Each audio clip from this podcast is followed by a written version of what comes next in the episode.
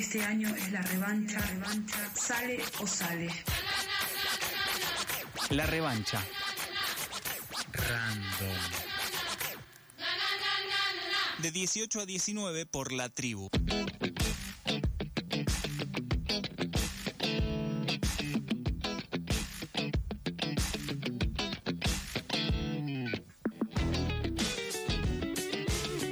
La revancha sigue aquí, ah, sigue distorsionado, sigue movilizado, porque se vienen las vacaciones. Es el último programa que vamos a tener en julio, el programa en vivo. Luego van a venir dos programas de latas, de mejores eh, momentos de este 2023.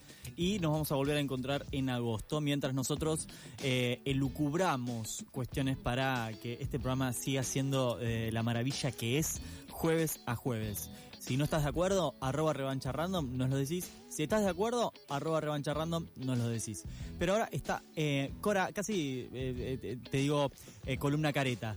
Ahora está columna careta, ahora está eh, Cora Farsten con su columna careta eh, para el teatro y las artes escénicas. Cora, ¿cómo estás? Bien, ¿cómo va? ¿Todo bien? ¿Cómo te llevas con las vacaciones? Mira, de invierno, este, de este invierno. receso escolar, Yo etcétera. te que- de- de- hace poco tiempo volví al mundo de las vacaciones de invierno, porque no pertenecía al ámbito educativo, no estoy en el mundo de las infancias. Ahí va. Pero es un tiempo por cuestiones laborales, volví al universo vacaciones de invierno y qué lindas que son las vacaciones de invierno. has sí, visto. son hermosas. Has sí. visto. Es Tal- una pateada de tablero. Es- bye. sí. Dice bye. Y eso no son muchos días, pero es como la línea del aguinaldo, son esas cosas que cuando no las tenés decís, qué lindas que son, claro. Me llega a sí. escuchar a alguien que tiene 15 días anuales de vacaciones, decir que No, dos semanas no son muchos días. pero no son igual, la Igual digamos la verdad no son muchos días, no claro, con la verdad no ofendemos ni tememos, digamos, Exactamente. no son muchos días. Seguramente está de acuerdo esa persona. que- Obvio, Exactamente. obvio, Y los que tienen un mes y medio también están de acuerdo que es poco. Y los que tienen tres meses yo creo que también están de acuerdo que es poco. Es más, Nadie tiene etcétera. tres meses. Lo que no está bien es que, eh, no ex- que existan cosas que no son las vacaciones, digamos. Claro. Pero bueno, problema. mientras no podamos cambiar el sistema, haremos teatro en mi caso. Así que eh, les cuento un poco con qué venimos hoy. Eh, hace un par de eh, columnas, ya yo no, no puedo reconstruir cuál. Eh, creo que hace dos columnas. Excelente, me encanta que alguien reconstruya. Eh, estuvimos, estuve hablando un poco sobre el universo de los circuitos teatrales. Nos habíamos metido un poco en esta eh, diferenciación, un poco en lo que es el teatro oficial, el teatro comercial, el teatro independiente. Y hoy voy a hablar de una obra que es interesante porque justamente muestra claramente ese universo y esa circulación, digamos, entre circuitos. Es- esta circulación de circuitos en general lo que hace es que desde el teatro oficial, que es el teatro que banca el Estado en diferentes, en sus diferentes esferas, eh, digamos, banque las primeras producciones, esas producciones de alguna manera se testean en el teatro oficial y de acuerdo a cómo los vean empiezan a hacer un recorrido y un circuito en lo que son los otros circuitos teatrales.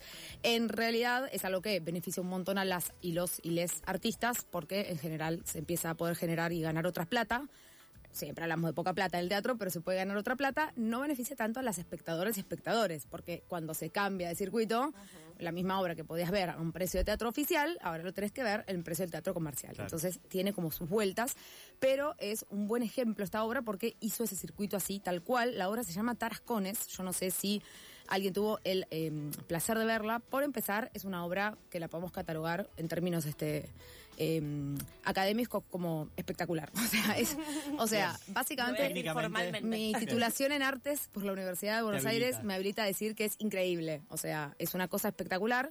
Básicamente, en principio, cuento rápidamente el argumento y todo, que no es tampoco lo central de la columna de hoy, pero es una obra que eh, está armada y, y- y dirigida por eh, el autor es Gonzalo de María y la dirige Ciro Sorsoli.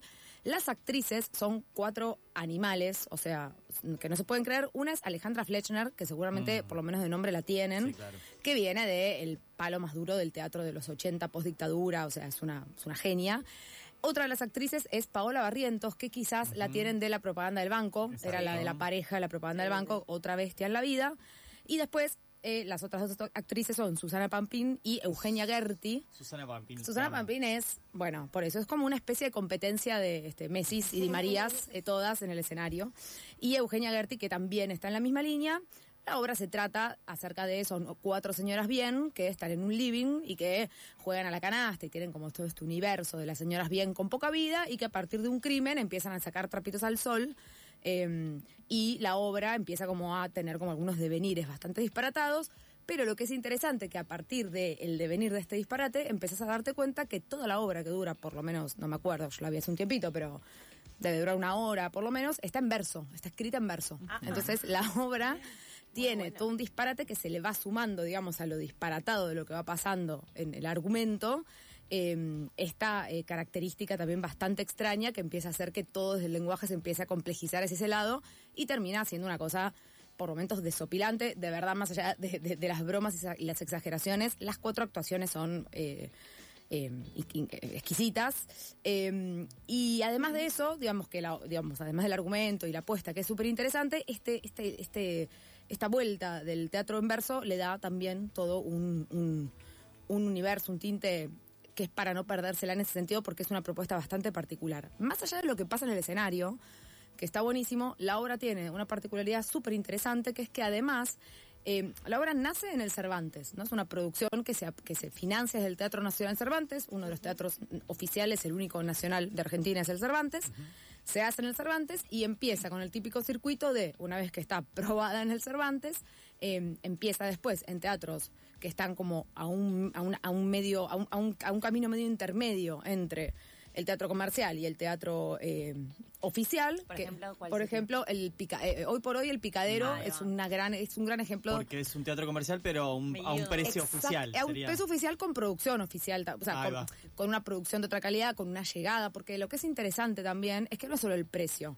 La realidad es que estar en un teatro como en el Picadero te da la posibilidad de tener mucha visibilidad, te da la posibilidad de, de acceder a otros públicos, porque tiene un público propio, tiene un público que trasciende, digamos, el público solo del teatro independiente. Entonces, la realidad es que en el teatro, eh, en ese tipo de teatros, es interesante también lo que pasa. Timbre 4 es otro ejemplo de, ese, va. de este tipo de Claro. teatro, un teatro que nació en el under totalmente y que hoy por hoy no es un teatro Sí, del under. incluso me suena Claro. un toque del under, pero es verdad Es que después como, Exactamente. mm, O sea, no es un teatro de Rottenberg, pero tampoco es el, el sucucho en Humahuaca y no sé qué, digamos. Es, son este, tipo este tipo de salas que ya están en un lugar que eh, es como una especie de híbrido. O sea, es como es, es teatro independiente en realidad, porque no tampoco es teatro comercial, pero a la vez eh, viene, digamos, y lo que tiene es que tiene una cantera muy fuerte del teatro independiente y de la calidad del teatro Claro, independiente. claro. Y que Claro. aparte a la vez pues, permite mucha visibilidad. Entonces, hay gente, digo, yo tengo amigas cercanas que pudieron actuar en ese teatro y que estaban al lado de, no sé, este, eh, ahora está Ismael Serrano, no sé, en ese teatro y de repente decís, bueno, hay una circulación que a la gente que hace teatro muchas veces no llega de otra manera. Entonces, en ese sentido está buenísimo. Y después se da el salto al teatro comercial. Este fenómeno también se da con muchas obras, con muchas. Petróleo es otra que está en ese circuito ahora, en el mismo circuito. Eh, Que bueno, muchas, hecho, la, nueva, muchas. la nueva obra de Las Piel de Lava. Bueno, es que ya Piel de Lava ya está como saliendo un poco de ese circuito porque ya está pasando directo a lo que es más el Claro. intermedio. Claro. Eh, Imprenté, Lorena Vega, digamos, hay como todo, eh, Tenconi Blanco, hay como toda una línea de creadores, de artistas que están un poco ya en ese intermedio, que es un poco este circuito. Se empieza, o sea, se viene del under. Se va al teatro oficial, en algún momento la, la pegás, digamos, si te financia el teatro oficial, y eso si está bueno lo que hace, te catapulta a otros circuitos que te dan, Y se digamos, te empieza, posicionan a, de otra manera. se empieza a hypear un poco, ¿no? Porque es como, ah, tenés que ir a ver imprenteros, que a mí me pareció descomunal, Descomunal. Salí, movilizado, pero es como, hay algo de eh, la- las obras que hacen ir al teatro a la gente que no suele ir al teatro, que está buenísimo. Exactamente. Pero está bueno como también, eh, digamos, lo que tiene el teatro independiente, que generalmente poner Lo que pasa es que sigue funcionando con el boca a boca. Claro. Entonces es, su- es muy importante que pase esto con algunos espectáculos, porque la verdad es que atrás de la gente que de, de- más del teatro independiente, que no viene de la tele, digamos, que hace el circuito de venir bien del ámbito teatral, la realidad es que llega a eso después de muchos años de trabajo. Claro. No es que digo, Piel de Lava es un grupo que son pibas, que tienen cuarenta y pico de años, 40 años, y que hace 20 que trabajan Sí. juntas. Entonces, también lo que aparece es después como cierta posibilidad, que de otra manera es muy difícil. Entonces, en ese sentido, es súper interesante que el boca a boca se haga otra escala. Porque también tampoco es que se acceda a tanta publicidad en estos, en estos intermedios, digamos. Pero bueno, hoy por hoy, esto, estar en Timber 4, es- te, te suma. Hagas lo que hagas, te suma en el metro, en el, El Metropolitan Sur eh, bueno, en el. Metropolitan Sur ahora ya estamos en el mundo del teatro oficial. Ahí sí. La- Claro. Ahora Tarascones está en el Metropolitan Sura. Que el Metropolitan Sur ya estamos en Plateanet y este mundo de... Comercial. Sí, de, Bueno, y la otra que pasa, la contracara, es que se empieza a desnoviar el asunto y es como, ah, sí, el petróleo, como, bueno, mm, desmerezcamos la hora porque está en el Metropolitan. Claro, exacto. digo, Pega toda la dale, vuelta, claro, que igual eso es del mundo de la gente que ya no saludamos ya en la no, calle, la- porque es de la gente que no, claro, porque también es como, a veces se le Sí, pide, digamos, el al a lo mundo... popular también, ¿no? Porque también Totalmente. El mundo del arte queda todo under y Totalmente, barato y bajo. totalmente. quiero acá mi sala en la que somos cinco. Y Totalmente. dos mangos. Bueno, alguien que viene de ese universo, que es súper interesante lo que dice, que un día lo podemos llamar, no lo conozco, pero seguro va a querer hablar, es Esteban Lamote, que es alguien que viene bastante del teatro, del teatro Bass Under. Él estu- está ahora, de hecho, refrutando un grupo con algunas personas de piel de lava, con Romina Paula, todo un mundo más eh, independiente y en algún momento dice, yo me di cuenta que eh, tienen poco prestigio la tele, pero me paga la- el alquiler, digamos, ¿no? Entonces amigarse un poco con eso, que igual es mentira que la tele tiene poco prestigio, se hacen cosas que pueden ser espectaculares Sí, y Gonzalo el teatro Heredia- comercial ni hablar. Gonzalo Heredia eh, decía lo mismo. Exacto. estás haciendo una porquería. Bueno, ¿me querés pagar vos Claro, el alquiler? Exactamente. de Gonzalo hacer. Heredia por ahí es un caso inverso porque sí empezó más como galán, Claro. lo empezó con el teatro independiente Después y se fue- después se fue, Sí. que es súper interesante también ese, ese fenómeno, que es por ahí gente que entra más por la cuestión de, de- de esto, de- del, ca- del casting en la tele, digamos, y que después eso empieza a dar una jerarquía que permite jerarquizar un montón lo que pasa en el teatro. Es súper interesante cuando se corre el prejuicio ver esos circuitos, porque la verdad que se- hay cosas bárbaras.